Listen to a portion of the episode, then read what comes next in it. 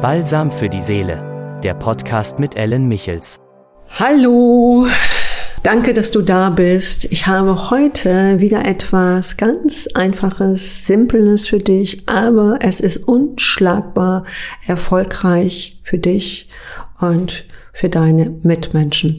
Und zwar deine Einstellung zum Leben und zwar deine Wirkung, deine Emotionen und Emotionen drücken wir ja auch oft und Gefühle, die aus der Vergangenheit kommen, drücken wir ja oft so gebündelt irgendwie in Worte zusammen. Ich nenne jetzt einfach mal ein paar Worte, die dir Energie ziehen und dann erzähle ich dir, wie du erfolgreich damit umgehen kannst. Also bleib noch dran und höre weiter.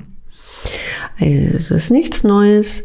Es gibt einfach so, was Energie zieht, ist Frust, Einsamkeit, Gier, Neid, Eifersucht, Rache, Wut, Sucht, Instinktlosigkeit, Abhängigkeit, Traurigkeit, Minderwertigkeit, Ego, dass du perfekt sein musst, diese ganze Sinnoptimierung, die Erschöpfung, Kraftlosigkeit, Depression, Leistungsdruck, aggressiv, eine Überbelastung, zu viel Verantwortung, das erhöht natürlich den inneren Druck, der wird immer stärker. Es ist eben halt die Überforderung. Und du bist vielleicht schon an der Grenze der Leistungsfähigkeit, die hast du vielleicht schon längst erreicht. Also du bist in einem unbewältigbaren hohen Stress.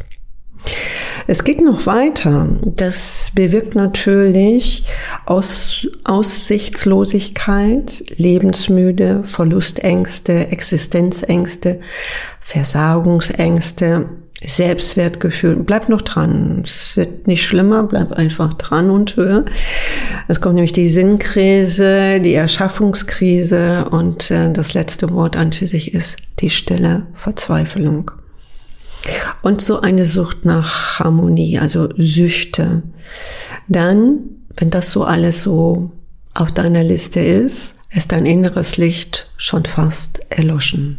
Das kann sich dann auch gesundheitlich so melden oder anklopfen in deinem Körper mit Tinnitus, Hörsturz, große Familienprobleme, Schlafstörung, du wälzt dich im Bett hin und her und du grübelst, bis der Arzt sagt, äh, ja, sie haben den Burnout, also es geht da nichts mehr, du bist von innen ausgebrannt, also es geht nichts mehr.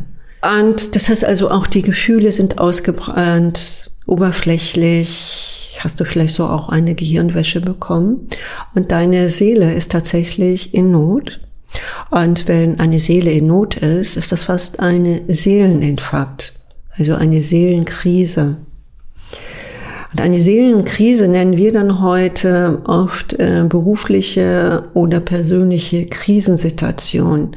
Es kommt aber immer erst, wenn die Seele in Krise ist, wenn der Seelenentfakt schon da ist, sonst würde es nicht funktionieren.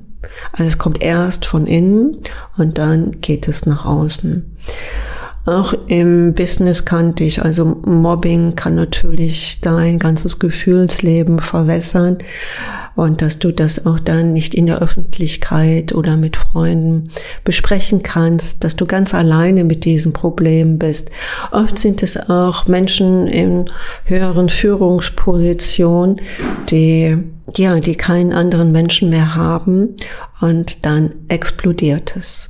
So, aber wir haben natürlich, das sind die nicht lebensbejahenden Energien. Ich habe auch Energien, die lebensbejahend sind. Und da schau doch mal, wie es bei dir aussieht. Das heißt also Power pur. Power ist immer mit viel Energieschub, mit Stärke, Erfolg, Vollgas geben. Du entwickelst dein Talent, deine Selbstverwirklichung kennst du. Und wenn du die kennst, dann hast du Selbstwertgefühl. Wenn das ist, guck mal, meine Stimme erhebt sich schon nur alleine, weil ich andere Wörter sagen kann, ja. Sondern dann, wenn du in der Klarheit kommst, kommst du in der Ausgeglichenheit. Und dann kommt die Anerkennung, erstmal deine und deine Anerkennung, dass du weißt, du tust was Richtiges. Dann automatisch kannst du erst Verantwortung übernehmen.